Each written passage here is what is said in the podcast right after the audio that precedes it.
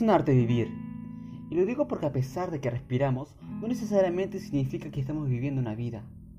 A veces sobrevivimos a ella.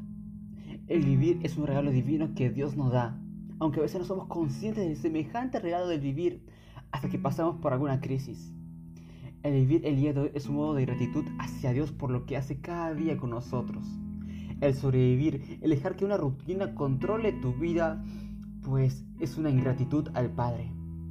El arte es y permite expresar ideas, emociones y sensaciones. O sea que el arte de vivir es vivir cada momento expresando lo que sientes. Si amas, ama verdaderamente.